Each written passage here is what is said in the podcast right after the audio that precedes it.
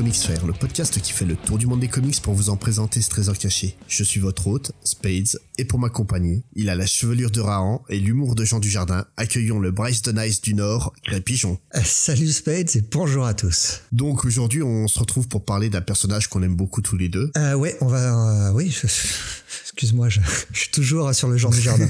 euh, oui, on se retrouve pour parler du surfeur d'argent euh, à travers un, un graphic novel qui s'appelle Judgment Day, qui a été publié par Marvel Comics en 1988. C'est une histoire de 60 pages qui est scénarisée par Stan Lee et dessinée par John Buscema. Et si tu devais nous pitcher ça, euh, comment tu le ferais? Alors c'est à la fois très simple et assez complexe à expliquer. hein. Alors c'est une histoire très très classique pour ceux qui connaissent un peu le, le surfeur d'argent. Donc euh, on suit le surfeur d'argent qui est en balade dans le cosmos et il va une fois de plus se faire prendre au piège par Mephisto, qui lui ne rêve que d'une chose, c'est de s'emparer de l'âme du surfeur. Et le plan de Mephisto, il est un peu compliqué euh, à, suivre Mephisto. Alors, il va aller embêter Nova. Alors Nova, c'est celle qui a remplacé euh, le Silver Surfer auprès de Galactus, qui est censé donc euh, aider Galactus à se nourrir. Et Galactus, il se nourrit de planètes. Et Galactus, il aime bien aller manger des planètes habitées, mais Nova lui interdit. Donc, elle lui donne des planètes non habitées à, manger. Et Mephisto, donc, va polluer le jugement de Nova, et Nova va, va donner des planètes habitées à manger à Galactus. Et le Silver Surfer va devoir s'interposer contre son ancien maître. C'est une relation compliquée, hein. C'est une, une relation amour-haine entre le Silver Surfer et Galactus, et tout ça vient de l'esprit un petit peu malade de Stan Lee, le maître du comics que tu nous vas nous présenter maintenant. Oui, donc euh, Stanley, en fait, c'est pas son vrai nom. Son vrai nom, c'est Stanley Martin Lieber.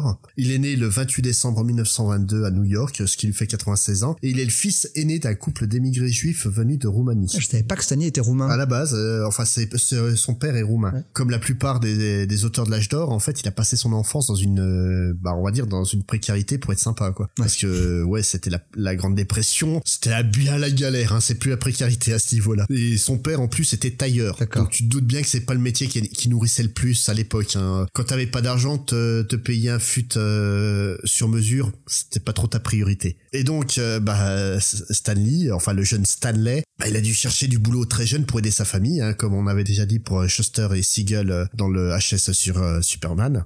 Et puis bon, vu que lui, il était très attiré par l'écriture, il a toujours adoré ça, il est, fan de, Pulp, il adore les, les héros de, de cinéma comme euh, Errol Flynn et compagnie, bah il s'est démerdé pour euh, trouver des petits boulots dans le domaine de l'écriture. Donc il a fait des trucs très cool quand il avait euh, 10-11 ans, genre euh, écrire des nécrologies dans des journaux ou, des communiqués de presse, ça forme la jeunesse. hein. Ouais. Et c'est en, en, en fait vers ses 17 ans qu'il va obtenir son premier vrai boulot en se servant du meilleur moyen du monde pour trouver un job. Tu sais lequel? Euh, bah, il est allé taper à la porte directement de quelqu'un, j'imagine? euh, Bah oui, il s'est servi, il s'est servi du piston. Ah, le piston, encore mieux. Ouais, et en fait, il va découvrir que, bah, grâce à un de ses oncles, il est le cousin par alliance de l'éditeur de Pulp, Martin Goodman. Donc, euh, Martin Goodman ayant euh, épousé la, la cousine de Stanley. Donc, comme Martin Goodman, euh, lui, il, il réussit bien sa vie, hein, tranquille, à tel point qu'en fait, en 1937, il était en voyage en Europe, et puis il avait des tickets pour le dirigeable Hindenburg. Et coup de bol, il a pas pu le prendre au dernier moment avec sa jeune femme, donc la cousine de Stanley. Et ce qui fait que donc il a réchappé à la mort et il a pu embaucher quelques années plus tard le cousin de sa, sa femme. Si jamais il avait pris le, le dirigeable, il serait, on n'aurait jamais eu Stanley. euh, C'est dingue, c'est dingue à dire. hein. Et euh, donc en fait, Martin Goodman en 39, il voit un petit truc émerger, donc euh, un truc euh, chez National Comics qui s'appelle Superman et puis qui cartonne bien. Derrière, ils sortent Batman, ça cartonne encore plus. Il se dit, on va peut-être se lancer aussi dans les comics, on va arrêter les pulp un peu. Et donc, il va euh, lancer un label qui va s'appeler Timely Publication et il va sortir son premier magazine dédié aux comics, Marvel Comics. Donc, c'est là que arrive Stanley qui va se faire embaucher en tant que ah, j'ai oublié le synonyme euh, de esclave euh, à l'heure actuelle. Comment on appelle ça des esclaves maintenant dans les bureaux? Ah, un stagiaire. Donc en fait, il va arriver en tant que stagiaire par l'éditeur en chef et futur créateur de, de Captain America, Joe Simon, en 1939. Donc son boulot, hein, comme pour tous les stagiaires, ça consiste à apporter les sandwichs, remplir les tasses à café, remplir les pots d'encre de Chine, à gommer les traces de crayon sur les planches. Vraiment le boulot gratifiant quand t'as envie de bosser dans un milieu artistique, hein, on, on est d'accord. Ah, faut bien commencer. hein. Voilà, faut bien commencer et puis euh, surtout il va prendre de plus en plus de responsabilités jusqu'à enfin écrire des comics en créant le personnage du Destroyer en 1941 sous le pseudonyme de Stan Lee, qui va devenir son nom légal plusieurs euh, décennies après. En fait, aujourd'hui, il s'appelle réellement Stan Lee. Hmm. C'est à la même période en fait que Simon et Kirby, qui sont donc les deux autres employés avec lui de Timely Publication, bah, ils commencent à avoir des problèmes avec, euh, avec Martin Goodman, qui selon eux ne tient pas ses promesses de les payer suffisamment pour leur création. Donc en, en loose day, ils ont été voir la concurrence, donc euh, les futurs DC, National Comics, pour négocier un contrat avec eux où ils seraient payés 500 dollars par semaine tous les deux en lieu et place des 75 dollars que touchait Kirby et 85 que touchait euh, Joe Simon. Ah ouais, une sacrée augmentation. Hein. Ah bah oui, passer de 250 dollars à 60, euh, enfin de 75 à 250 dollars, ouais, c'est violent. Hein. Donc ils ont bossé pour les deux firmes en secret pendant quelques mois, ainsi que pour Fawcett. Notamment, ils ont sorti le magazine euh, Captain Marvel Adventures numéro 1, qui est le premier titre dédié uniquement à Captain Marvel. Le futur Shazam. voilà. Avant de définitivement claquer la porte. Donc euh, Timely perdant un de ses dessinateurs vedettes et surtout son éditeur en chef, ben, le troisième et unique membre restant des employés de Timely se retrouve donc projeté euh, éditeur en chef par intérim. Donc le mec il passe de stagiaire à éditeur en chef hein, quand même. On est en quelle année là? 1941. Ah il est tout jeune donc il a 19 ans Stanley. Ouais ouais. Et cette place là en fait il ne la lâchera qu'en 72.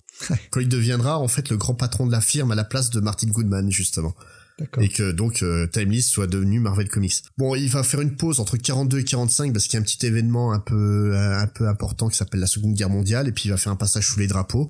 Bon, il va surtout servir dans les services de communication de, de l'armée, donc il va planter des poteaux euh, comme Charlie Ingalls pour que le télégraphie passe. Mhm. À son retour au boulot, bah lui, il est tout content de revenir à écrire des comics. Et bah pas de bol, le monde des comics a, a complètement changé, puis les super-héros, bah plus personne en veut. Donc pour s'adapter, Timely a dû faire comme la concurrence et sortir des comics dans d'autres styles comme les romances et l'humour, on en a déjà parlé plusieurs fois.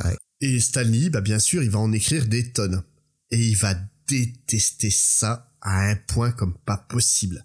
Vers la fin des années 50, il en peut tellement plus d'écrire ces trucs-là qu'il envisage de se barrer. Son rêve en plus à Stanley à cette époque-là, c'était d'écrire le, grand roman américain de l'époque. Oui, oui, tout à fait. Et là, il se retrouve à écrire des trucs fadas euh, d'histoire d'amour entre adolescents. Donc, voilà, c'est tu comprends que son rêve est en train de virer au cauchemar. Ah oui. Alors à ce moment-là, en fait, Martin Goodman, qui a toujours un œil rivé sur la concurrence pour essayer de trouver le bon filon, bah, il voit que chez DC, les super-héros commencent à revenir et puis euh, à bien marcher, notamment avec le retour de The Flash euh, avec l'incarnation Barry Allen.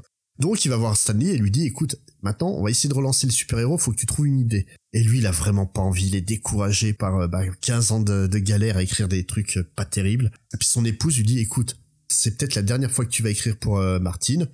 Écris un truc qui te plaît. Lâche-toi, fais ce que t'as envie de faire. Puis se dit, hé, bonne idée, je vais faire ça. Et ce qu'il va faire, ça sera juste une révolution. Alors on est en 1961. Hein. Euh, même 59 là déjà. En fait, ça a commencé dès 1959. Ah, il a déjà l'idée en 59. Ça, ça, commence à émerger au fur et à mesure en fait. Et euh, là où tout le monde euh, dans le monde des comics essaie de coller au basket d'essai, lui va aller à l'encontre de tout. Les comics, c'est pour les enfants. Eh bien, on va parler aux ados à la place. Les personnages sont monolithiques et parfaits. Eh ben, on va faire des héros plus proches de la réalité avec des personnages qui ont des vrais problèmes et des véritables défauts, qui sont caractériels, qui sont égocentriques qui sont miséreux pour certains. Et ça va marcher parce que les gens ils vont se reconnaître dans ces personnages-là. Là où euh, tu as la, Justice League chez euh, DC, lui il va proposer à la place comme super équipe les Fantastic Four, qui est une vraie famille, mais une famille totalement dysfonctionnelle, où tu as un personnage euh, qui est un monstre, qui a conscience d'être un monstre et qui le vit très mal. Tout ça à l'époque tu le voyais nulle part ailleurs. Et, à côté de ça, ben Stanley, lui, il n'oublie pas qu'il a été qu'un larbin pour la maison d'édition, il sait ce que c'est que d'être à la base, il sait ce que c'est que de, faire les petits boulots. Et du coup, ben, il a un véritable respect pour tous les créateurs de comics.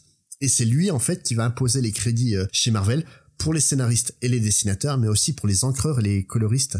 Et toutes les firmes, euh, après, vont suivre le, le pas qu'il aura lancé, quoi.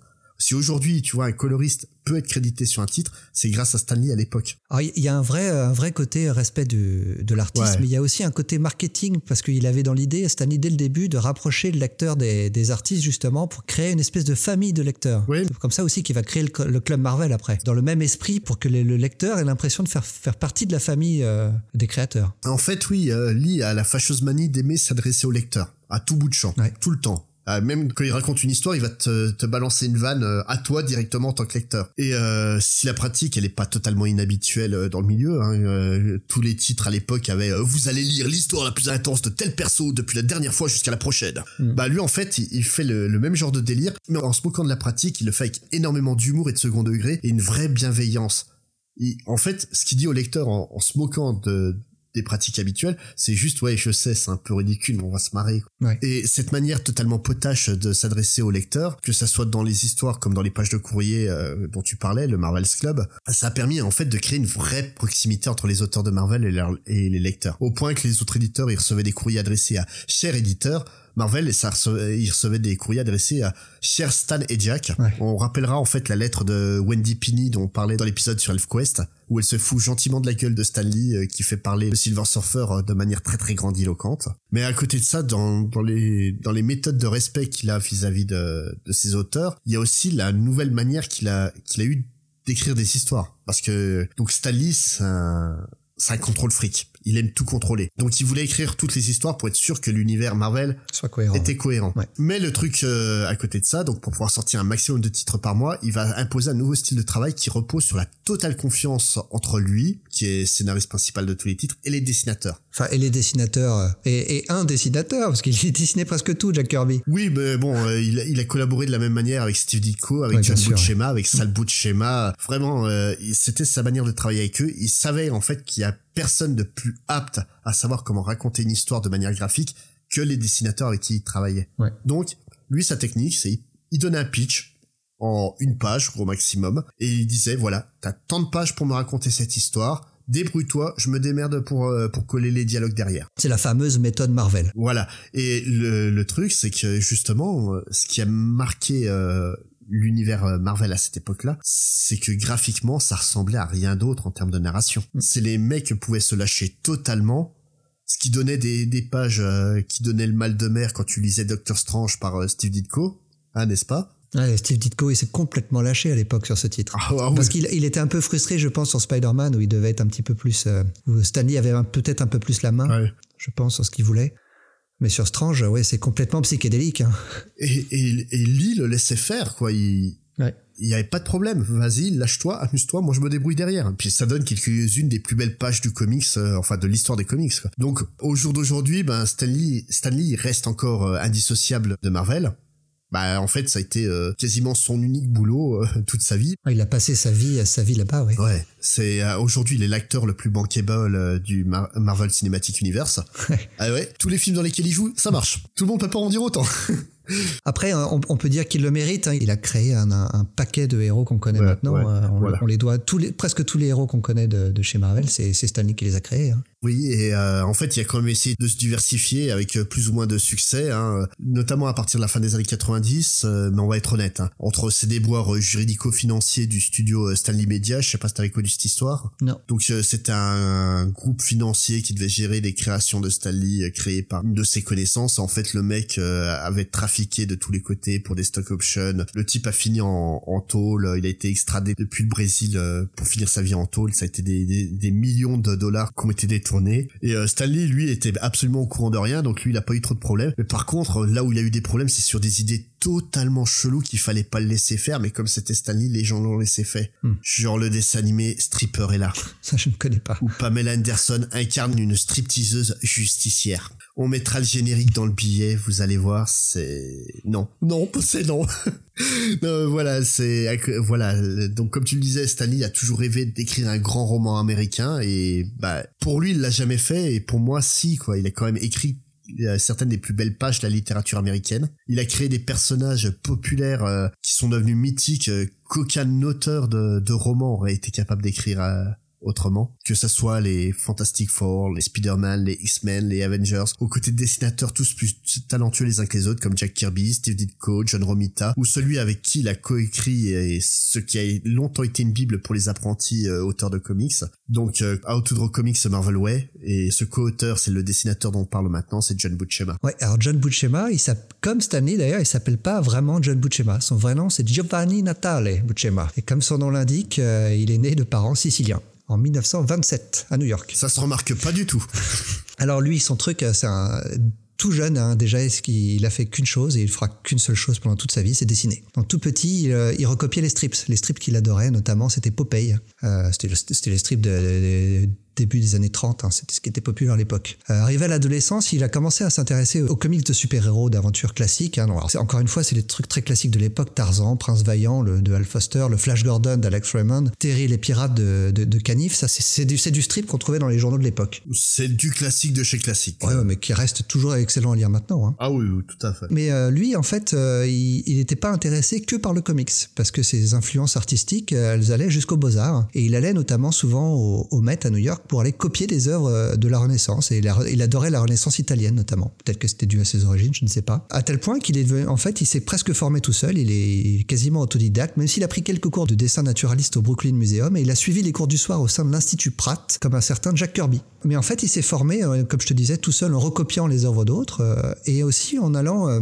quand il était jeune adulte, il était passionné de boxe et il allait dans les clubs de boxe pour le pratiquer lui-même et aussi pour faire des portraits de boxeurs. Donc c'est aussi comme ça qu'il a appris le, dessin en mouvement. Oui, parce que c'est une des grandes caractéristiques du dessin de John Buscema, c'est que c'est ça bouge vraiment. C'est il y a une dynamique dans ses dessins qui est incroyable. Alors on va y revenir, hein, mais le style John Buscema, celui qu'on connaît à travers ses, ses comics de super-héros Marvel des années 60, il n'avait pas dès le départ. Hein. Mm. Son style va énormément évoluer au fur et à mesure des années et c'est vraiment à passer la quarantaine qu'il va trouver vraiment son style, euh, le style qu'on connaît, qu'il gardera jusqu'à la, jusqu'à la fin de sa vie. Mais donc il a une formation artistique assez modeste, il s'est, comme je te dis, il s'est formé tout seul et euh, donc jeune adulte, il essaie de trouver du travail mais lui il veut pas faire de, comics à la base, lui veut être illustrateur commercial parce que c'est là qu'il se dit qu'il, a de l'argent à faire. Sauf que c'est pas évident de rentrer dans ce métier quand t'as pas de piston, hein. tout le monde n'est pas Stanley et finalement il finit par rentrer euh, chez Timely Comics comme presque par hasard parce qu'il a besoin de manger et qu'il dessine pas trop mal. Et il se dit que aller dessiner des, des, funnies, ce serait un bon moyen de se faire de l'expérience pour pouvoir euh, devenir un illustrateur commercial. Donc je t'arrête euh, une petite minute. Tu es donc en train de me dire que donc là où on, parle souvent de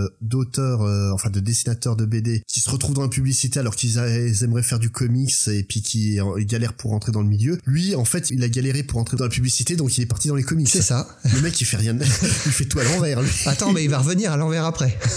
on, va y revenir. Alors, donc il rentre en 48 chez Timely. Euh, et il va rentrer d'ailleurs chez Timely en même temps que Gene Colan, qui était embauché deux semaines juste avant lui. Donc c'est un autre grand auteur de comics qui a notamment passé après longtemps sur, Batman. Et il va être pendant un an et demi le plus jeune dessinateur de l'écurie Timely. Et il va apprendre le métier sur le tas, sur des titres vraiment euh, mineurs, bah, les titres de, de dont tu parlais tout à l'heure, des comics de, romance, des westerns, des, polars. Euh. Il va rester comme ça, bosser à la pige. Alors il sera vraiment jamais vraiment embauché par Timely. Hein. Il bossait à la pige pour Timely, puis après c'est qui va devenir Atlas. Mais il bosse aussi pour d'autres éditeurs. Hein. Il est très très très euh, rapide au, dessin, donc il peut il peut faire plusieurs comics dans le mois. Mais donc il continue à travailler sur ses comics de romance et de, de western. Il s'ennuie un peu et il va faire des, des titres comme Love Diary, Love Journal, Western Comics, euh, Wanted Comics, euh, euh, voilà. Rien qui n'est passé à la, postérité aujourd'hui. On arrive au milieu des années 50 et là, en fait, beaucoup de dessinateurs commencent à avoir des problèmes financiers parce que le comics ne marche pas plus trop auprès des jeunes et beaucoup d'artistes sont obligés de se reconvertir. Euh, et c'est pas vraiment le cas pour John Buscema parce qu'il est tellement rapide et, efficace que lui il continue à pouvoir garder du boulot. Et il va même décrocher un boulot qui va lui permettre de signer une trentaine d'épisodes. Il va dessiner les comics de la star du western Roy Rogers. Est-ce que tu sais qui c'est Roy Rogers? Ça me dit quelque chose mais très très vague là franchement. Alors c'est une vraie vraie vraie star du western. Dans les années 50 et les années 60, il rapportait plus d'argent que John Wayne. Ok. Il a fait plus d'une centaine de westerns et à chaque fois dans tous les films dans lesquels il jouait, il jouait sous son propre nom. Donc on retrouvait Roy Rogers qui jouait Roy Rogers et c'était des westerns chantants, c'était des séries B euh, vraiment sans grand intérêt, mais il en faisait à la chaîne et euh, ça cartonnait tellement qu'il a même eu sa série de comics. C'est un peu comme euh, Chuck Norris, tu peux lui donner n'importe quel nom dans un film, pour toi c'est Chuck Norris quoi. Pour toi oui, mais là en l'occurrence il s'appelait vraiment Roy Rogers dans les films. Oui, je suis en train de regarder, oui, il y a quelques films de lui que j'ai déjà vus.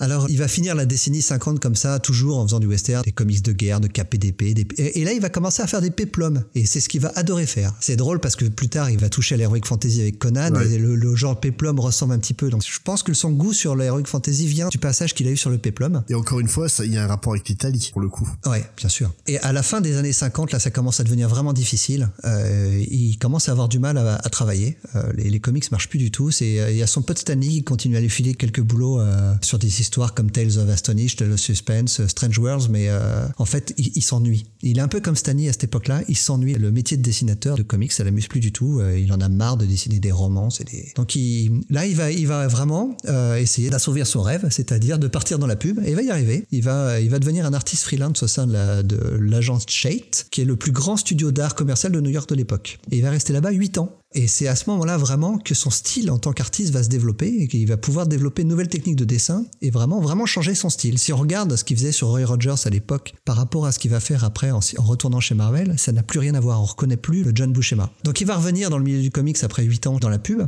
Et évidemment, qui va l'inviter à revenir chez Marvel? Bah Stan. Stanley. C'est les fidèles en amitié, hein, on dira ce qu'on voudra.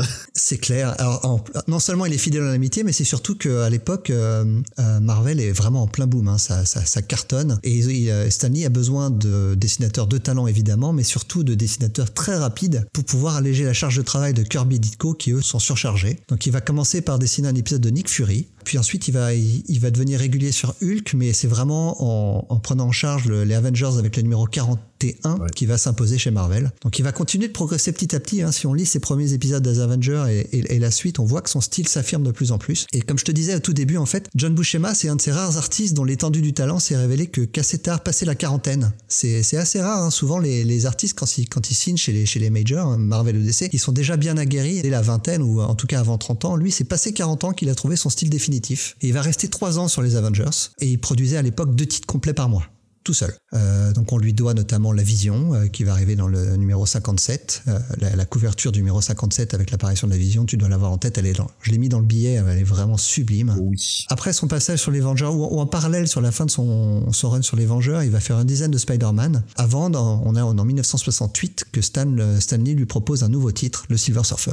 Alors là, euh, c'est un run mythique pour moi. En tout cas, il va faire 17 numéros sur le Silver Surfer. Il va créer notamment Mephisto dès le numéro 3, qui est mon personnage Marvel préféré. Et les premiers, le- les premiers numéros, en tout cas, de cette série, c'est tous des énormes classiques du comics. Ouais. Chacune des couvertures est plus sublime euh, que la précédente. Euh, mais au fur et à mesure, la, la- la série va péricliter. Elle va vraiment jamais trouver son public et elle va s'arrêter au numéro 18. Et d'ailleurs, le tout dernier numéro, le 18, c'est c'est Jack Kirby qui va le dessiner. Donc Jack Kirby, on revient sur lui, il va quitter Marvel en 1970, et là John Buscema va devenir le dessinateur star de Marvel. Donc il va remplacer Kirby directement sur les Fantastic Four pendant presque 40 numéros, et surtout sur Thor, Oh oui. sur lequel il va rester euh, presque 80 épisodes. Son run sur Thor est mythique, euh, tout simplement, quoi. C'est, il a fait un boulot formidable dessus. Bah, en fait, John Buscema, dans les années 70, c'est la méga star du- des dessinateurs. Je, je vois, avec Kirby, c'est les deux. euh, Kirby chez DC, euh, puis après qui reviendra chez Marvel, mais, mais John Buscema tout le long chez Marvel, c'est c'est la giga star. Et là, on arrive à 73, et le personnage qui va marquer John Buscema vraiment à tout jamais pour tout le monde, c'est Conan.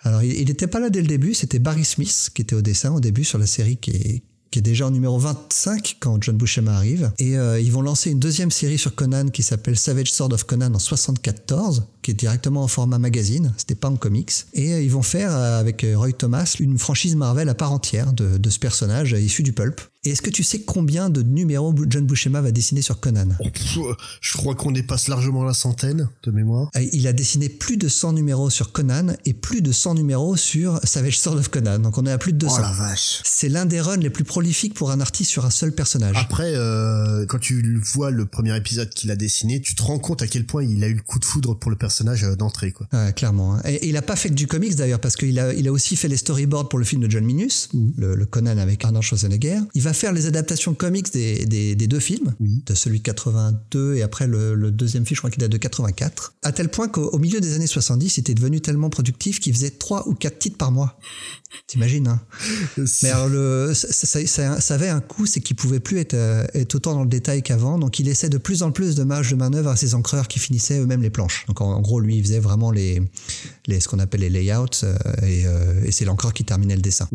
Ouais, c'est c'est un peu la technique japonaise, en fait. Oui, c'est ça. Et euh, mais alors, c'était tellement la, la- star de Marvel de l'époque, c'est que donc euh, à chaque fois qu'il y avait un nouveau numéro 1 à lancer, euh, on faisait appel à, euh, à John Buscema pour lancer la série. Alors, ou pas seulement des numéros 1, et donc il apparaissait sur plein de titres. Donc il a fait du Captain America, du Captain Britain, du Daredevil, du Doctor Doom, Howard the Duck, Red Sonja, Warlock. Il a tout fait. Et à la fin des années 70, il va, c'est lui qui va lancer Black Widow, il va lancer la série Nova, il va lancer la série Miss Marvel et She-Hulk. Tout ça, les- tous les numéros 1, c'était lui. Ça va. Donc tu en as parlé tout à l'heure, hein, un best-seller qui continue à se vendre aujourd'hui, c'est le, le titre qu'il a sorti en 78 avec Stanley, How to Draw Comics de Marvel Way. Mhm. En gros, il explique les fondamentaux du dessin et de la bande dessinée en, en se basant, tu sais sur quoi? Tu sais ce qui, comment il a fait ce, ce, ce livre? Non. En fait, il s'est basé sur des cours qu'il donnait quelques années auparavant pour des étudiants qui payaient pour, pour l'avoir en cours. Parce qu'en oui, en plus de toutes les planches qu'il dessinait, il arrivait à trouver du temps pour donner des cours. Mais bien sûr, oh là là. Il avait trop de temps, ce monsieur, c'est pas possible. Donc le livre, ça, ça, c'est plus- on est au-delà du best-seller, hein. on peut toujours l'acheter aujourd'hui. Et euh, il y a même une vidéo YouTube qu'on a mis dans le billet dans lequel on voit Stanley et, et John Buscema. Euh, enfin, c'est pas une vidéo YouTube de l'époque. Hein. La vidéo est disponible maintenant sur YouTube. Voilà, c'était le... une VHS vendue par Marvel à l'époque. Euh, Mais quelle aisance de, de John Buscema devant la caméra. On dirait un lapin pris dans, dans des phares. C'est ça. Alors que Stanley, pour le coup, lui, c'est. euh, Ah, c'est le showman. hein. Ouais, c'est le showman. euh, C'est ça. façon. Alors on, là, on arrive dans les années 80 où il va se calmer un petit peu. Euh, Il va quitter d'ailleurs Conan le Barbare en 1987. Il est, il est resté en tout 14 ans sur le personnage. Il va revenir un petit peu sur les Vengeurs puis sur les 4 Fantastiques. Mais euh, à l'époque, il est très très très très critiqué parce que son style c'est très très épuré et euh, il, il est même la, la, la risée un petit peu de, des lecteurs de l'époque. C'est assez drôle quand on y pense maintenant. En gros, c'est le John Romita Jr. de son époque, quoi. C'est un peu, ben c'est exactement ça, ouais. Et, euh, et ça va l'agacer. Et d'ailleurs, il- c'est lui qui va avoir l'idée de Judgment Day, donc le, le dont on parle aujourd'hui, en allant voir Stanley en disant j'aimerais bien faire une histoire de sur le Silver Surfer, mais une histoire dans laquelle chaque planche sera juste une case. Et où je pourrais vraiment me lâcher au niveau du dessin. Et Stanley va lui écrire cette histoire assez basique pour le surfeur, mais dans laquelle John Buscema va vraiment pouvoir se lâcher et se faire vraiment plaisir. Ah ben, chaque planche euh, est un poster magnifique. Hein. C'est ça. Limite, tu regrettes presque que le titre soit pas en 9 cèdes. Donc, euh, c'est une euh, habitude de Marvel qui faisait qu'on avait des comics euh, une fois dans l'année où il y avait pas de dialogue du tout. Là, franchement, le même comics en 9 cèdes, c'était parfait. Je, je découpais chaque planche, je les mettais au mur. On pourrait le comprendre. Ouais. Après, moi j'aime beaucoup le style, comme tu, tu en parlais, du, du style de Stanley, plein d'humour. euh, on, on retrouve vraiment ça dans le Judgment Day. C'est- hyper sympa à lire. Oui, enfin, la, la petite remarque misogyne, à un moment, elle était rigolote. Mais elle fera pas rire tout le Voilà, monde. ça fait, ça fait rire. Alors on arrive à la fin des années 80. Il va, comme d'habitude, hein, quand on a une nouvelle série à lancer, on fait appel à qui? À John Buscema. Donc là, c'est lui qui va lancer Wolverine. Et là, il est revenu très en forme. Il fait des planches sublimes. On arrive dans la décennie 90 où là, il va vraiment se calmer. Euh, il va faire un petit retour sur Conan. Euh, mais après, il va vraiment surtout se faire remarquer dans la décennie sur un passage euh, assez remarqué sur le Punisher, avant de participer après de juste à quelques numéros ici ou là. Et alors, c'est à plus de 70 ans, au début des années 2000, qu'il va enfin signer ses premiers travaux pour DC Comics. Je savais pas si tu savais qu'il avait fait du DC. Il a fait une histoire courte en, en noir et blanc pour Batman dans le Gotham Knives numéro 7. Et surtout, il a signé Imaginez Stanley et John Buscema créant Superman en 2001. Ouais, j'avais bien aimé en plus. De tous les trucs que Stanley a fait pour DC, c'est peut-être un des meilleurs, ouais. Euh, non, puis la réimagination de l'univers d'essai euh, par Stanley, c'était euh, c'était plutôt marrant à lire. Fallait reprendre ça avec beaucoup de recul parce que Ouais, c'est ça, ouais. ça avait plus rien à voir vraiment avec euh, la vision que tu pouvais avoir des personnages, mais c'était c'était plutôt sympa à lire. Alors euh, en 2002, il devait signer une nouvelle mini-série avec Roy Thomas. Donc il est fidèle en amitié, hein, Buscema. hein. Il a ses, il a ses auteurs phares. Et c'était une série sur la GLA euh, en, en cinq numéros. Mais là, aura- après le premier numéro, il va décéder d'un cancer de l'estomac à l'âge de 74 ans. Son tout dernier travail professionnel, ça va être une illustration des Avengers qui va être euh, après peinte par la suite par Alex Roth. Je l'ai mis dans le billet, elle est vraiment sublime. Euh, pour conclure sur la carrière qui va durer près de 60 ans hein, de John Buscema, il a fait plus de 1000 intérieurs, c'est-à-dire 20 000 planches, plus de 20 000 planches au total, 560 covers. Il est crédité en tant qu'artiste, auteur, encreur ou cover artist sur 1417 issues et on lui doit la création de, personnages majeurs comme Vision ou Madrox pour citer que. C'est une véritable légende du comics, un vrai amoureux du dessin. Il dessinait partout tout le temps. Quand on trouvait les, planches de les planches de John Buscema, en fait, si on les retournait, tout le dos de la planche était recouvert de dessins parce que quand il avait du temps libre, il dessinait. Oui, et puis il prenait le premier truc qu'il avait sous la main pour dessiner. Donc en fait, euh, beaucoup de serveurs de Manhattan euh, sont repartis avec des œuvres originales de, de bout de schéma, euh, sans savoir que ça allait valoir des fortunes plus tard. Quoi. Je vais conclure par une citation de Stanley à son propos. Je trouve que ça, ça illustre bien qui était John Buscema en tant qu'artiste. Alors, c'est c'est Stanley qui parle. hein. En tant qu'auteur, ce fut un régal de travailler avec lui. Je n'avais qu'à lui donner des bribes d'histoire et je savais qu'il allait la magnifier. Il ne voulait même pas de synopsis écrit la plupart du temps. Nous discutions de l'histoire au téléphone pendant quelques minutes et quelques jours plus tard, il nous livrait un comics formidable qui donnait l'impression qu'il y avait passé des semaines à peaufiner chaque détail. Voilà, c'était ça, John Bah, en fait, euh, tout, tout à l'heure, tu parlais de Alex Ross, et voilà, ce qui différencie pour moi un dessinateur de- d'un d'un illustrateur, c'est exactement en fait euh, la différence qu'il y a entre Alex Ross et John Buscema, c'est que John Buscema, il sait raconter réellement une histoire de manière visuelle. Là où euh, Alex Ross en fait a beaucoup plus de mal. Ah, c'est un peintre, Alex Ross. Plutôt, tu disais qu'en fait, ce titre-là était publié dans un label, qui est donc le label euh, Marvel Graphic Novel. Mais avant de parler de ce label, j'aimerais bien qu'on revienne un peu sur ce que c'est qu'un graphic novel. Donc, quand on demande de citer... Ah, c'est facile, c'est Watchmen. Euh, voilà. Watchmen, c'est un graphic novel. Tout à fait, mais rigole pas quand, quand tu regardes les, les tops des trois meilleurs graphiques novels, en règle générale, on va te citer Batman Year One, Dark Knight Returns et Watchmen. Eh bien non, cher auditeur, ce ne sont pas des graphiques novels, ce sont respectivement un arc, vu que Batman Year One a été publié dans Batman 404 à 407, une mini-série en 4 épisodes pour euh, Dark Knight Returns et une maxi-série en 12 pour Watchmen. Et si quelqu'un insiste en disant oui, mais c'est plus sérieux que le reste des comics donc faut les différencier, collez-lui une mandale dans la gueule de ma part. Mais sérieux, hein Parce qu'en fait, cet argument, il est stupide, prétentieux, arrogant, méprisant envers les comics et surtout c'est totalement faux. Déjà on juge pas une œuvre en fonction de sa sériosité, mais en fonction de ses qualités. La tonalité d'un titre, ce n'est qu'une caractéristique de ce dernier, mais ça amène pas une graduation dans la légitimité. aimer qu'un titre soit sérieux ou humoristique, c'est pas un critère qualité, c'est une question de goût. Donc on ne crée pas donc un style éditorial pour une question de goût. Spielberg ne fait pas moins du cinéma que Malik, malgré le fait que l'un est chiant comme la mort et l'autre c'est Spielberg. ACDC ne fait pas moins légitimement de la musique que The Cure, malgré le fait que les Australiens aiment beaucoup plus sa musique que la bande à Robert Smith. Et surtout, faut être complètement con pour aller mater That 70 Show puis aller se plaindre après de pas avoir aimé parce que c'est drôle. Oh là là.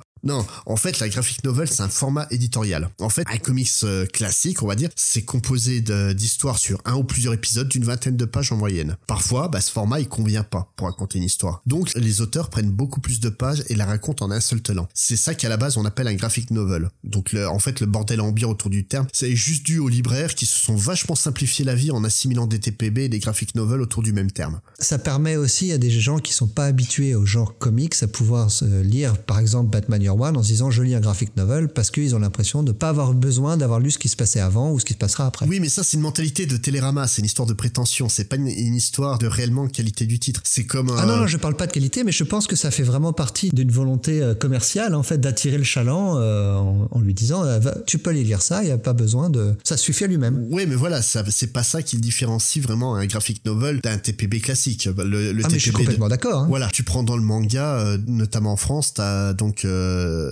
Casterman qui va te publier euh, donc les mangas de Jiro Taniguchi dans une édition très luxueuse avec format rigide. Donc euh, Jiro Taniguchi, c'est ce que lisent ceux qui n'aiment pas lire du manga à la base. C'est vraiment très bien, ça, ça peut être l'équivalent de ce que les libraires actuels appellent du graphic novel, euh, enfin du roman graphique. Mais le truc, c'est qu'à aucun moment Casterman s'est dit on va inventer un terme pour différencier ça du manga. Jiro Taniguchi, ça reste du manga. Hmm. Watchmen, ça reste un comic, c'est, c'est, ça reste une maxi-série. C'est pas un graphic novel. En fait, faut expliquer pourquoi ils ont voulu euh, créer ce format-là, les auteurs. Cette idée de variation du format éditorial est pas récente du tout, puisqu'on peut remonter des... depuis quand, à ton avis? Pour le comics aux États-Unis? Ouais. Euh...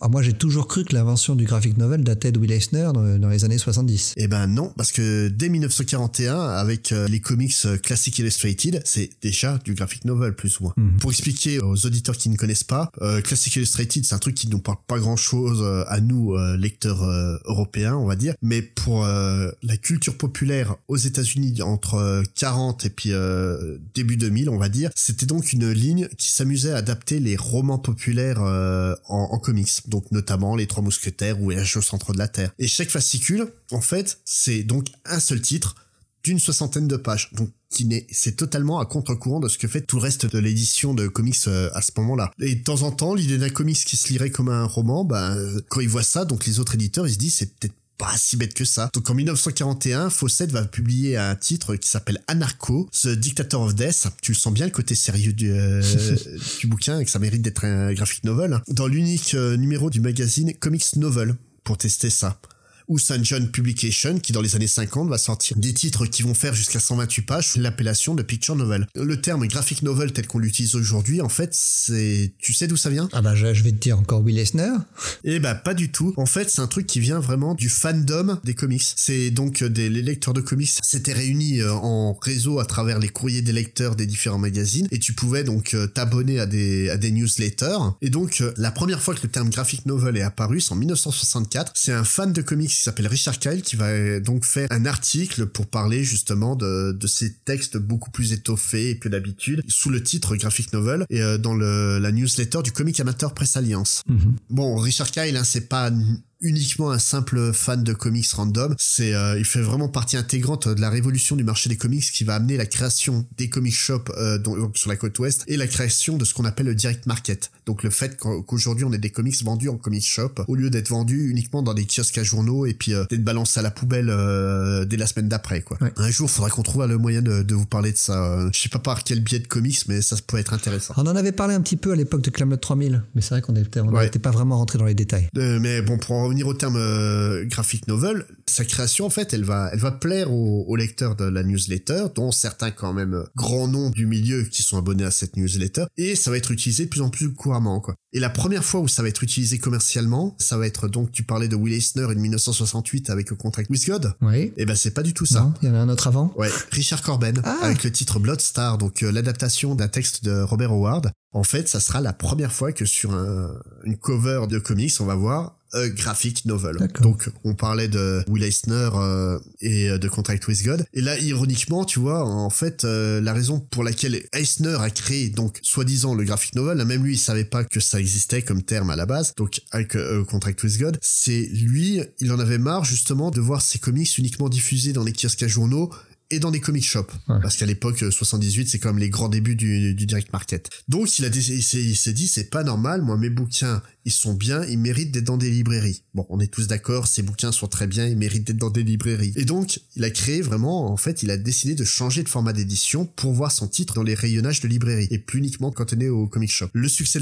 euh, de l'expérience va inspirer d'autres créateurs à se lancer dans l'aventure, notamment la scène underground qui, euh, donc, au fur des années, va sortir quand même quelques petits chefs-d'œuvre hein, euh, dans lesquels ils vont s'amuser à avoir un nouveau champ d'expertise pour la narration et ça va nous donner des trucs aussi forts que, bah, par exemple, Mose de Art Spiegelman dont on vous a déjà plus ou moins parlé assez souvent. L'idée de, plus de pages pour raconter une histoire en maintenant, c'est une idée qui a toujours plu au Big Two, mais bien avant qu'on invente vraiment le terme euh, graphic novel. Ils ont pas attendu la sortie des titres indés pour en sortir aussi. Hmm. Par exemple, dès 1972, t'as une série de, de comics anthologiques chez DC qui portait le doux nom de The Sinister House of Secret Love ça donne envie. Le numéro 2, en fait, c'est une seule histoire, alors que d'habitude, on avait plein d'histoires différentes euh, racontées par un autre euh, à la manière des, contes, de la crypte. Là, on a une seule histoire, et la tagline du magazine, c'était A Graphic Novel of Gothic Terror. Donc, tu vois, ça date quand même de 72. Donc, Will Eisner avait vraiment rien inventé du tout. Quoi. son côté, chez Marvel, va falloir 1978 euh, pour qu'ils sortent accidentellement leur premier graphic novel. Et accidentellement parce que c'est même pas chez eux qui va sortir le graphic novel en question. C'est est-ce que tu as déjà entendu parler de Fireside Marvel? Non, non, je n'ai jamais entendu parler de ce titre. Donc euh, c'est pas un titre, c'est en fait une collection. Donc c'était une union entre euh, Marvel et euh, donc euh, la collection Fireside des éditions Shuster et Simon, rien à voir avec les deux Joe des comics. Hein. Mais en fait, c'est la maison d'édition qui a juste inventé le livre de poche. Hein. Et euh, donc cette collection, c'est à la base des anthologies qui reprenaient des histoires euh, de Marvel pour les publier en, librairie. Donc en gros, on peut quasiment dire que c'est les premiers euh, vrais TPB de grande distribution, quoi. D'accord. Et en fait, le numéro, j'ai pas noté dans mes notes, mais je crois que c'est le numéro 8, le, cette collection Fireside Marvel, c'est un une histoire de 128 pages, écrite par Stan Lee, dessinée par Jack Kirby, autour du Silver Surfer. Excellent. Déjà à l'époque. Ouais, non, voilà. donc 128 pages, c'est déjà beaucoup plus grand que les 20 habituels. C'est une, seule histoire. Et euh, le, truc, c'était une couverture cartonnée, quasiment un album de, de BD euh, franco-belge, quoi. Et c'était vendu en librairie. Donc euh, vraiment, ça a tout pour être un, un graphic novel et ça portait pas encore ce nom-là euh, à la base. Ce qui est marrant, voilà, c'est que ça s'est vendu en librairie classique et pendant que ce temps-là, Eclipse Comics, donc un petit éditeur, eux sortaient Sable, donc par McGregor et Golacci, qui est sorti juste un mois avant et qui sera en fait le premier graphic novel exclusif au direct market. Donc 78, hein, c'est vraiment l'année du, graphic novel hein, entre euh, Contract with God, euh, le, Silver Surfer de Fireside Marvel et Sable, on peut pas dire euh, que cette année-là est pas importante. Mm. Pour revenir à l'histoire du Silver Surfer, le succès de cette histoire originale de 120 pages, elle va inspirer Joe Shutter, donc euh, à l'époque éditeur de, en chef de, de, chez Marvel, pour essayer de sortir des histoires dans un format plus proche des beaux livres européens. Donc il va mettre trois ans à mettre en place ce projet, il va même abandonner ce projet pour laisser la place parce qu'il va galérer au niveau des contrats avec les auteurs. Mais en 82, on va voir apparaître la ligne euh, Marvel Graphic Novel. Donc cette ligne, en fait, elle a permis aux auteurs de développer des nouvelles idées, des concepts qu'il aurait été difficile de faire en série normale. Bah, notamment, euh, tu parlais du concept du, Silver Surfer de Butchema et Lee qui est sorti cette ligne-là. Sortir un bouquin avec une splash page par euh, page, tu aurais jamais pu sortir ça en série régulière, quoi. Et là, bah, ça passe parce que c'est, ça leur permet d'avoir un champ d'expérimentation autre. Et cette ligne-là, en fait, elle va nous donner des vrais grands classiques. Dans les titres que j'aime beaucoup, on a X-Men God Loves and Man Kills, Ouais. The New Mutants, Daredevil Love and War par Sienkiewicz et Miller, je me, il me semble. Et surtout, en fait, le premier titre qui a lancé cette ligne-là, c'est un titre qui est devenu mythique, c'est The Death of Captain Marvel, qui est un titre que je crois que tu aimes beaucoup. Ah, d'un certain Jim Starlin, je pense qu'on on va reparler un de ces quatre. Oui, oui, très très Ouais, prochainement, je pense. Ouais. Un titre absolument incroyable, mais parce que c'est c'est un graphic novel, mais en fait, c'est la continuité directe aussi de tout ce qui s'était passé depuis des années sur le personnage. Et surtout, en fait, c'est euh, la thématique de la mort d'un héros à l'époque, c'était pas courant. Et surtout, le choix qu'il a fait pour la mort est un truc. Mais tu sortirais le même style de mort pour un personnage iconique comme Captain Marvel pouvait l'être à l'époque, au jour d'aujourd'hui, mais tu te ferais lyncher par les lecteurs sur les réseaux sociaux, quoi. Ah, je sais pas. Bah, bah, regarde ce qui s'est passé sur Thor là récemment. Oui, mais c'est, comme beaucoup le disent, c'est pas le vrai Thor. Oui, d'accord, bon, mais c'est vrai qu'on oublie, mais, mais, mais Captain Marvel à l'époque, c'était une vraie star chez Marvel. Hein. C'était Ouais. un personnage majeur. hein. Et le, le truc, c'est que c'est une mort qu'ils ont à peu près respectée, quoi, chez Marvel. Alors qu'on sait très bien que les éditeurs de comics, c'est quand même des profanateurs de sépulture. hein. Mais, mais- mais ju- justement, c'est ce que j'allais dire. J'ai pas souvenir d'un retour de ce Captain Marvel là. Captain Marvel va revenir, mais pas pas lui. euh. Il y a une version zombie qui va revenir. Il y a, il y a son fils après qui va prendre le, le relais, mais euh, mais lui en, en tant que tel, je crois pas qu'il revienne. si, mais en version altérée encore, c'est pas une histoire de zombies. Je sais pas si c'est un Captain Marvel d'une dimension parallèle, un truc comme ça. D'accord. Mais bon, pour moi, de toute façon, Marvel est mort avec dans The Death of Captain Marvel et on n'en parle plus. Tu l'as pas dit, hein, pour le coup, on va peut-être le préciser. hein, je pense qu'il y, a- il y a prescription, mais euh, c'est vrai que le- il, il meurt d'un cancer. Ouais, c'est fou. Donc, il meurt pas sur le champ de bataille. Oui, non, non, mais c'est ça qui est fou. C'est oser tuer un personnage c'est aussi emblématique d'un truc, euh, on va dire, aussi bénin, entre gros gros guillemets. hein. Euh, Il attrape le cancer à cause de ses pouvoirs, hein, si je me souviens ouais, bien. un c'est ça. Je pas lu le. Euh, Mais le, c'est, c'est, il meurt pour une raison tellement humaine et si Ouais. bénigne en apparence, alors que le type a dominé des pouvoirs cosmiques. Et le personnage n'est pas humain d'ailleurs. Il écrit euh, Captain Marvel. C'est totalement fou. Et en fait, le, le truc, c'est que souvent, en fait, la ligne euh, gra- graphic novel, elle a permis de lancer des concepts et de voir ce qui se passait. D'oser tuer un personnage euh, comme ça d'un cancer pour finir la série. Ils savaient que s'ils la faisaient en série régulière, ça aurait pas plu au public. Donc ils ont essayé là.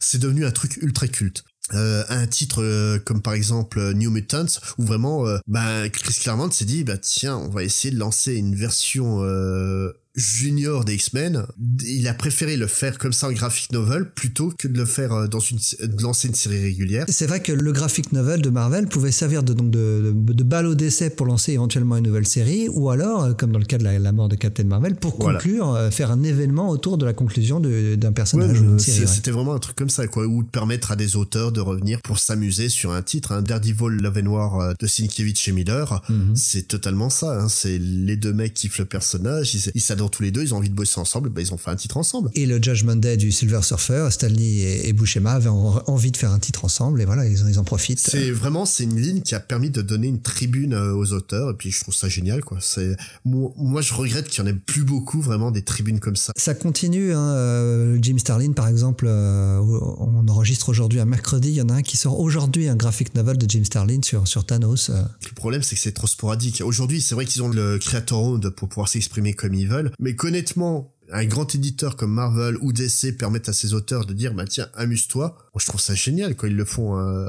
Franchement, j'aimerais que ça se fasse plus souvent parce que souvent, soit on a, bon, on va être honnête, il y a eu des trucs très pourris qui ont été publiés euh, souvent sur ces thèmes-là, mais des fois on a des trucs géniaux. La, la ligne euh, Marvel Graphic Novels, elle a duré officiellement que 22 numéros, mais en réalité 38, bien qu'on peut monter jusqu'à une quarantaine, et elle s'est terminée en 88 pour un début, hein, donc en 82, avec une résurrection depuis 2003 avec la création des Original Graphic Novels, mais là, à la rigueur, tu vois, je les sens trop bridés, quoi, les titres contrairement au titre euh, de la, de la première ligne. Et, mais l'arrêt de, de cette ligne, ça n'empêche pas ni Marvel ni DC de sortir des graphic novels quand on a envie de se faire en sortir.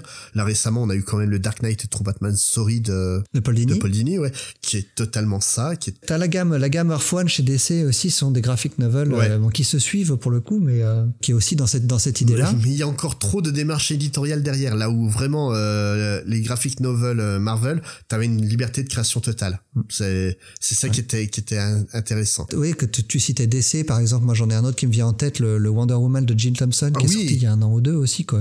Qui, est vraiment très très bien en plus. Mais euh, le problème, c'est que voilà, on a toujours l'ambiguïté marketing autour du terme. Ça reste extrêmement problématique pour moi, parce que si tu veux mettre en œuvre vraiment une œuvre différente, parce que là, pour le Silver Surfer, vraiment, si on veut résumer ce que c'est qu'un graphic novel, c'est un comics qui sort pas nécessairement au comic shop, qu'on trouve en librairie de, nos jours. Parce qu'on on cite Marvel et DC, mais les éditeurs euh, indépendants sortent aussi des graphic novels. Top Chef est, un des spécialistes, par exemple, avec Blanket. Euh. Chez Image, euh, Jeff Lemire et Snyder ont sorti... After Death, je crois que ça s'appelait Ouais, c'est ça, ouais. Donc, en fait, on en trouve plein des graphic novels, mais si tu veux amener quelqu'un au comics, discréditer le comics en disant oui les graphic novels c'est sérieux les comics bah, c'est pour les gamins. C'est pas comme ça que tu, tu favorises le style déjà pour moi. Et euh, surtout en fait le, le truc c'est quand tu veux lui faire lire vraiment quelque chose de différent que du comics habituel parce qu'on va prendre le Silver Surfer, ça reste du comics habituel dans le sens où c'est une histoire du Silver Surfer euh, totalement très très classique. Ah oui. Mais la démarche artistique pour l'époque était totalement folle. C'est pour ça qu'on l'a choisi ce, titre. Hein. C'est pas pour l'histoire, c'est vraiment pour le, côté novateur du dessin. Euh. Voilà. C'est honnêtement, vous pouvez couper chaque page et puis les, les afficher euh, au mur, ça vous fait des beaux posters, hein, vraiment. Mm, mm. Mais le truc, c'est que en créant comme ça cette catégorie fourre-tout du euh, graphic novel comme le font les, les libraires, bah, ça, ça, discrédite ça. Comment tu veux présenter ça en disant que c'est la même chose qu'un Batman Year One ou un Watchmen? Comment tu veux comparer, euh, tiens, on parlait de Moss, comment tu veux comparer Moss et euh, Dark Knight Returns? En, en, leur disant après c'est du marketing hein. faut je pense qu'il faut pas voir plus loin que ça si quelqu'un qui n'a jamais lu de comics lit Watchmen et apprécie après tout s'il pense avoir lu un graphic novel tant mieux pour lui hein. oui tout à fait mais là où je rejoins donc un très très célèbre auteur dont on vous parlera forcément un jour un certain Alan Moore qui dit, bon, j'ouvre les guillemets, hein, le problème avec le terme graphic novel, c'est qu'il est devenu synonyme de livre cher, et qu'on a des gens comme DC ou Marvel, parce qu'il commence à y avoir un public pour ça, vont coller 5 ou 6 épisodes de la moindre merde qui publie ces derniers temps sous une couverture brillante, et appeler ça The She-Hulk Graphic Novel. Ouais. John Byrne, il va être très content là.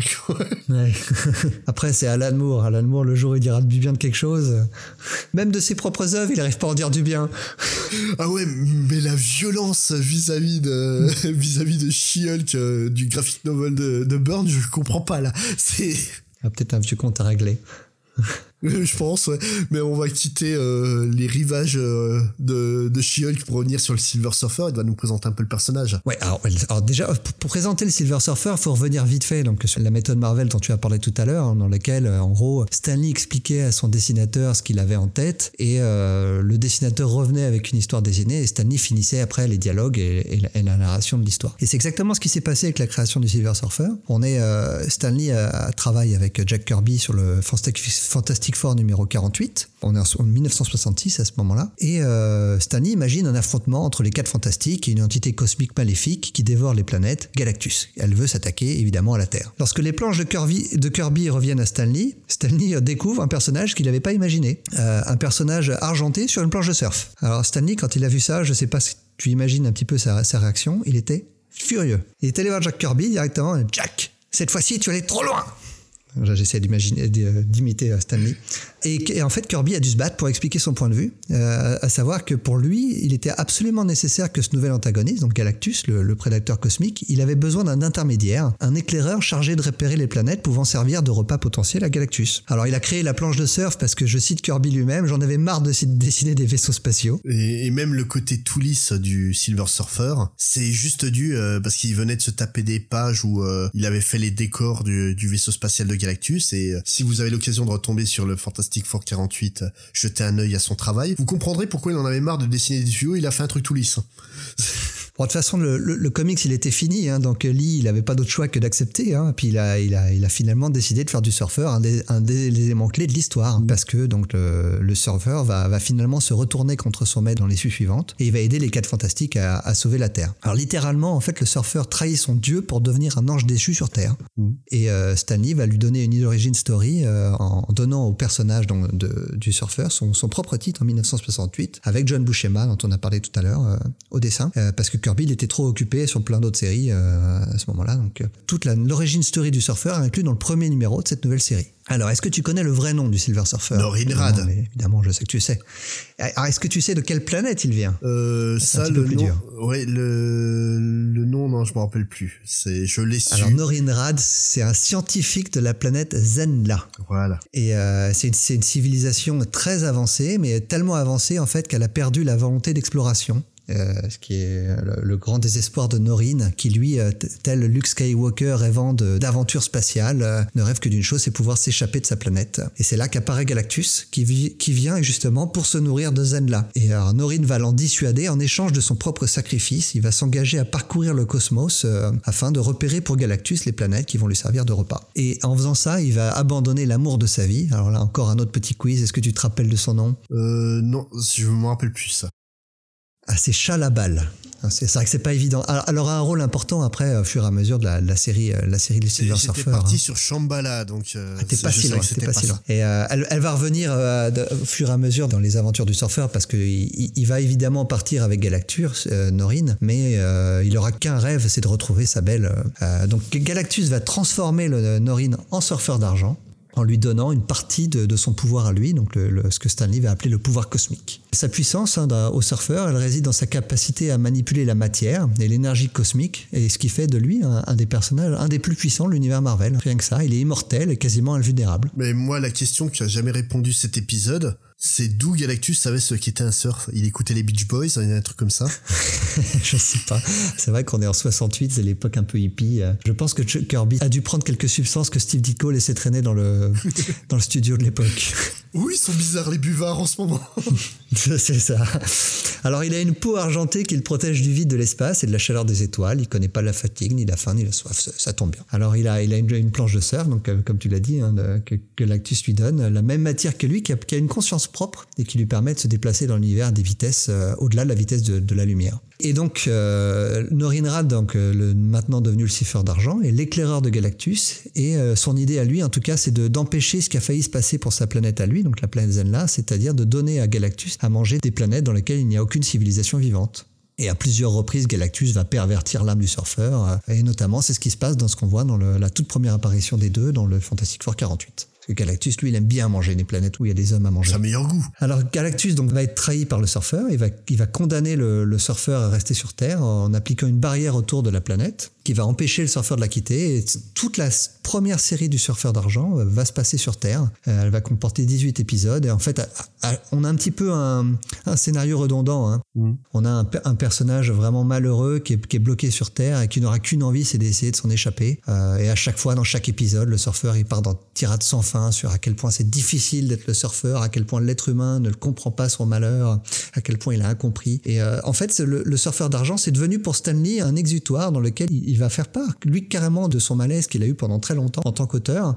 Et c'est euh, pour, pour beaucoup d'adolescents, en tout cas, c'est comme ça que Stanley l'imaginait, c'était vraiment euh, un moyen de, de mettre en scène leur, leur, leur malaise. Hélas, la série va pas vraiment Ah marcher. oui, oui, ça, le Silver Surfer, hein, c'est le roi de la complainte. hein. On dirait un ado qui veut son scooter. Ah bah, dans tous les épisodes, il passe son temps. Bon, il faut dire qu'il a pas beaucoup de chance. hein. Il va, il va rencontrer l'amour néanmoins sur Terre. C'est ce qui va continuer à lui donner espoir. Mais c'est vrai que chaque épisode, euh, Mais, mais justement, en fait, le, le truc, c'est que Stanley se sert vraiment du personnage pour faire un parallèle avec ce qu'il voit dans la réalité. Tout simplement, bah, il voit l'avarice, il voit la colère, il voit le, racisme ambiant, les problèmes écologiques et tout. C'est de ça dont il parle, en fait, réellement dans le Silver Surfer. Et en, le passant à travers le regard neutre d'une quasi-divinité, parce que comme tu le disais, on peut vraiment rapprocher euh, le Silver Surfer de Lucifer.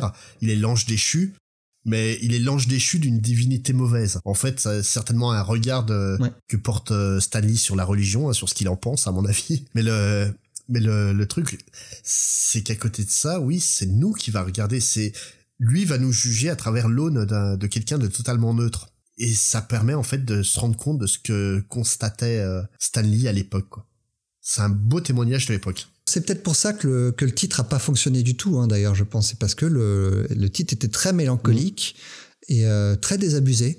euh, qui était, ça, ça tranchait vraiment avec les- le côté très optimiste qu'il y avait dans les autres titres qu'écrivait Stanley à l'époque. Ah, désabusé peut-être pas parce qu'il y a toujours une parcelle d'espoir euh, dans, dans le Silver Surfer. À chaque fois qu'il croit avoir touché le fond, Toujours. il y a, il y a vrai. toujours quelque chose qui lui redonne foi en l'être humain et qui lui fait comprendre qu'il y a une chance de sauver la Terre parce qu'en en gros, on peut prendre aussi le Silver Surfer comme quelqu'un qui vient du paradis réellement, parce que donc euh, Zenla était un, paradis euh, scientifique et compagnie, et euh, lui c'est ce que c'est le paradis. Et il voit que la Terre, elle a le potentiel pour en devenir un, et que nous, on est en train de tout foutre en l'air. Et c'est peut-être ça Alors aussi. Non seulement il y a ça, mais en plus il va créer le méchant Mephisto, hein, qui va tout faire pour essayer de, au long des épisodes s'emparer de l'âme du surfeur. Mm. Moi j'adore Mephisto, un, seul type comme moi n'a que plus aimer ce personnage, sournois au possible. Et c'est d'ailleurs marrant qu'en fait un personnage qu'on te présente comme une figure messianique, mais qui en fait est un ange déchu, s'oppose autant à un véritable démon. Il y a un truc assez marrant, il faudrait qu'on étudie un de ces quatre là-dessous. Donc la série va s'arrêter donc euh, après 18 titres, et le, le surfeur par contre, va pas disparaître de l'univers Marvel. Hein. Il va revenir en guest dans plusieurs séries euh, comme Thor, les Defenders, euh, euh, comme tu l'as dit tout à l'heure, le, roman graphique que tu as cité en 78. Il va falloir attendre 1982 pour moi et un one-shot vraiment phénoménal, signé Stanley évidemment, avec John Byrne au dessin, pour avoir le vrai retour du Silver Surfer. Alors c'est un one-shot, donc à mon avis, il n'est pas impossible qu'on que je reparle un jour. Dans une autre émission alors Alors il, il va falloir après... voilà, c'est ça. Il va falloir attendre 7 ans euh, pour que le surfeur ait droit de nouveau à sa nouvelle série. Et c'est la série qui va durer le plus longtemps sur le, sur le personnage, elle va durer 10 ans. Euh, Steve va, va, en être le premier scénariste. Et d'ailleurs, c'est le tout premier scénariste à écrire une histoire du surfeur après Stanley. Parce que Stanley euh, voulait, c'est le seul personnage dont il voulait garder la primeur, en fait, en tant qu'écrivain. Il avait lâché au fur et à mesure toutes ses autres créations, mais, mais le surfeur, il voulait pas s'en séparer. Ouais, non, puis c'est marrant pour un personnage qui voulait pas la base et qu'on lui a posé plus ou moins. Ouais, exactement. Et, euh, d'ailleurs, à l'époque, quand Steven Gellard va, va, écrire la série, Stanley l'a très mal vécu. Euh, c'est assez drôle, c'est mais bon, voilà. Mais après, c'était une époque où Stanley commençait à perdre de son influence chez Marvel. Oui, hein. puis je l'ai dit plus haut, euh, Stanley est un contrôle fric. C'est donc logique qu'il le prenait mal. et la grande différence donc avec cette nouvelle série et les précédentes, c'est que cette fois-ci, le surfeur est levé de sa malédiction et va pouvoir parcourir l'espace. Donc on va avoir une vraie série cosmique. Euh, plusieurs scénaristes vont se succéder. pour moi, c'est après je sais pas, je suis pas vraiment objectif, mais c'est le passage de Jim Starlin sur la série qui est la plus intéressante parce qu'il va confronter le surfeur à ses propres créations cosmiques. Donc lui, donc euh, c'est Adam Warlock qui va en devenir un allié, mais surtout Thanos, le, le, grand vilain euh, qui est très connu maintenant, mais donc qui a été créé par Jim Starlin dans les années, euh, je crois, c'est au début des années 70 de Iron Man 55, euh, fin des années 60. Mais donc c'est un vrai personnage euh, développé par Starlin et, et le, le surfeur va avoir plein d'aventures autour de cet univers-là. La série va finir par s'arrêter, puis il va avoir plusieurs revivals on va avoir une mini-série de Greg Pak, entre autres. Euh. Mais il faudra attendre le, le milieu des années 2000 avec euh, l'event euh, Annihilation, signé Keith Giffen, qu'on aura le vrai retour du surfeur parce qu'il va faire que ça, en fait, le surfeur. Hein. Sa série, ça, ça, ça disparaît, le, le, lectorat perd l'intérêt, puis il revient dans des mini-séries. Et c'est euh, vraiment... Pour faire un mauvais jeu de mots, en fait, euh, bah, il vient avec les vagues qui le ramènent, quoi. c'est un peu ça, ouais. Et au final, c'est vraiment qu'en 2014 qu'on aura la troisième vraie euh, longue série de, sur le Silver Surfer, et la série écrite par Dan Slott, avec Michael Red au dessin. Et un dessinateur parfait pour dessiner le titre, hein, de façon, All Red. C'est parfait dessus. Bah, c'est vrai que quand on y pense maintenant, euh, on, se dit que c'est moi, moi, moi pour le coup, quand j'ai appris que Michael Red allait dessiner le serveur Surfer, j'étais assez étonné, hein, mais euh, au final, le, run est fabuleux et le, duo va créer un personnage secondaire exceptionnel, je trouve, Don Greenwood, qui va euh, qui va devenir le nouveau j'allais dire nouveau sidekick, on peut pas vraiment dire ça, mais disons, disons, le personnage secondaire qui va vivre des aventures avec le surfeur à travers l'espace. C'est le nouveau compagnon du docteur Silver Surfer. C'est ça. c'est une très bonne analogie. La série s'est terminée euh, en octobre dernier, après 39 épisodes. je pense qu'elle est collectée en français, elle, moi je la trouve exceptionnelle. elle est sortie chez Panini, oui. Euh, je crois qu'elle est toujours en cours de publication d'ailleurs. En France peut-être, en tout cas aux États-Unis c'est terminé. En tout et pour tout, le Silver Surfer a connu 8 volumes, euh, mais par contre, mais avec 224 épisodes, mais avec sur ces 224, il y en a déjà presque 150 juste pour le volume 3, donc la série d'Engelhardt et Starlin. Donc c'est dire à quel point en fait le Silver Surfer n'a pas eu une vie euh, éditoriale très simple. Bah, en fait, il fait partie de tous ces personnages qui sont des fans favorites. C'est des personnages qui n'ont pas une grande réussite euh, commerciale, mais quand tu les as découverts, tu ne peux que les aimer. Luke Cage, ça a été totalement ça pendant des années, quoi. Ouais, c'est vrai. C'est vrai. Alors moi, je, je, veux juste mettre un petit coup de projecteur sur, euh, sur le quatrième volume des aventures en solo du, surfeur d'argent, hein, qui est sorti en 88. Alors si je te dis 88, donc quatrième volume, ça va peut-être pas te parler, mais 1988, avec une histoire en deux épisodes, scénarisé par Stanley évidemment, mais qui au dessin? Bolland, te connaissant? non, non, c'est pas Bolland, c'est un dessinateur français, c'est Mobius. Ah oui, bah oui, Parabole. Euh, avec le, ouais, Parabole, qui, euh, qui est le quatrième volume officiel des aventures du Silver Surfer, euh, qui était publié à l'époque en France dans la revue À suivre, Mm. et qui a été après publié en album même à plusieurs reprises par Casterman, je crois. Et qui d'ailleurs est une énorme critique de la religion, ce qui convient bien avec ma théorie comme quoi Stanley se foutait de la gueule de Galactus. Quoi. Et, la- et alors, pour revenir à la France, hein, ju- juste ra- rapidement, la, la série a été publiée, hein, la Sylvie Silver Surfer de- d'époque de, de, de en France dans le, dès 1969, dans le numéro de la revue Fantasque. Oui, ça a été un des premiers super-héros Marvel à arriver en France. Ouais. Et ensuite, ça a été publié en 70 dans Strange, en 78 dans Nova. Oui. Et euh, à tel point que c'est dans Nova que euh, Marcel Navarro, qui va signer sous le nom de Malcolm Naughton, et le dessinateur Jean-Yves Mitton, donc très très français, qui va signer sous le, titre, sous le pseudonyme de John Milton, qui vont, ils vont réaliser deux épisodes inédits du Surfer, baptisés La Porte étroite, euh, dans les numéros numéros 25 et 26 en février et mars 1980. Donc quand je disais que Stanley n'avait jamais lâché le Silver Surfer, c'est pas vrai, parce qu'il y a deux, il y a deux petits Frenchies qui ont écrit le, le, le Surfer d'argent à l'époque. Ah, mais, euh, mais ça a été des négociations très âpres hein, pour qu'ils aient la- l'autorisation de faire ça. C'est le tout premier comics officiellement produit par une équipe française. Alors, on vous en parlera peut-être un jour parce que euh, ça mérite quand même. C'est une jolie histoire, je trouve. Ouais, c'est un pastiche.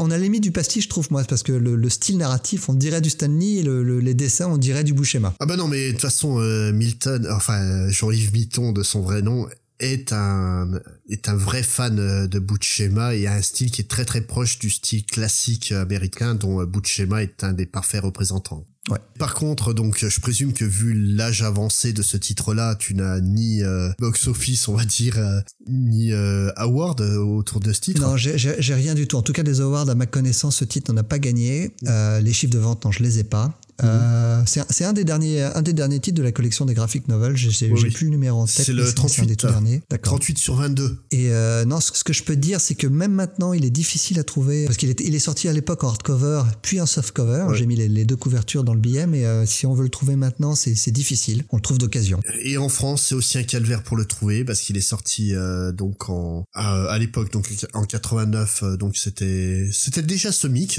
en 89 qui gérait Marvel. Donc dans la collection Top BD, c'était le numéro 16 de la, de la collection et ça a été réédité par euh, Pani- euh, par Panini, oui, en 2002, D'accord. dans l'intégrale numéro 4 du Silver Surfer. Et depuis, on n'a plus aucun signe de vie.